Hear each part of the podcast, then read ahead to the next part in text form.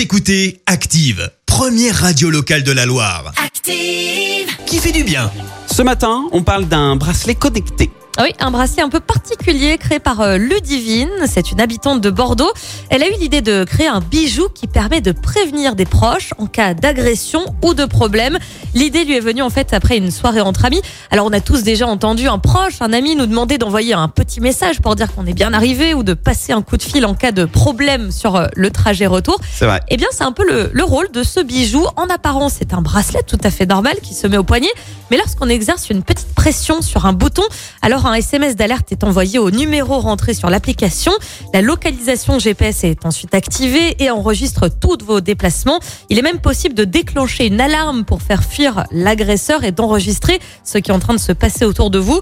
Enfin, pour euh, rassurer vos proches, hein, justement, il suffit de double-cliquer sur le bouton afin qu'un SMS signale euh, que vous êtes bien rentré chez vous. Le bracelet utilise le Bluetooth pour se connecter à votre téléphone dans un rayon de, de 10 mètres.